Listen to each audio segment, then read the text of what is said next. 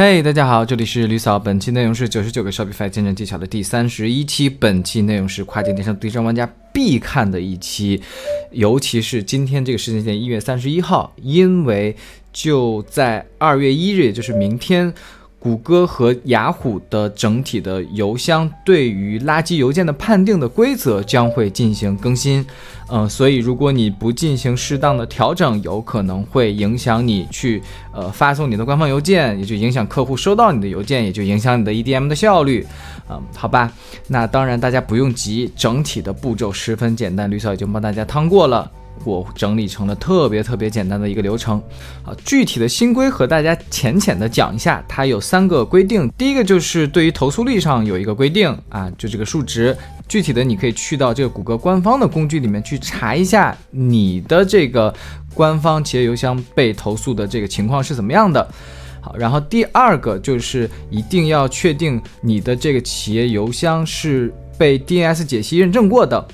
好，第三个就是我们需要加一个 DMARC 的一个这样的一个新的解析记录。好，那我们进入主题，拆解一下这三个小的新规。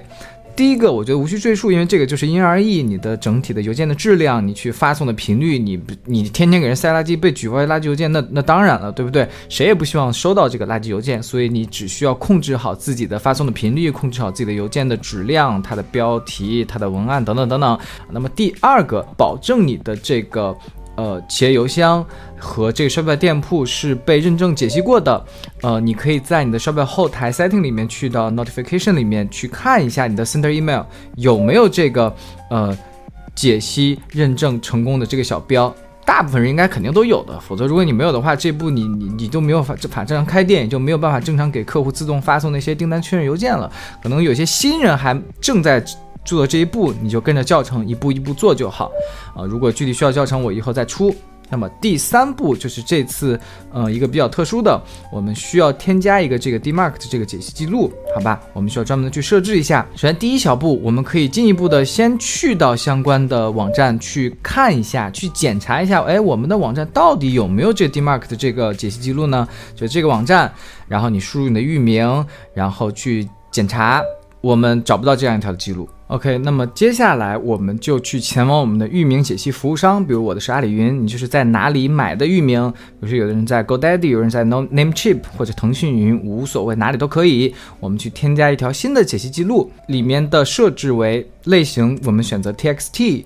主机记录我们输入呃下划线 DMARC。大家可以直接复制，然后，然后 value 记录值需要填成这个东西，大家也可以直接复制。记得里面一定都是英文的标点符号，不要输成中文的那种圆角的标点符号。呃，需要改动的就是 mail to 这里，mail to 里面我们需要把这个东西变成我们自己的那个 sender email，对吧？就是大家在这后台，你一定设置一个自己的 sender email。比如说很多人就是像我，就是呃 info at metabrando.com，所以我把这个东西就替换成这个就好。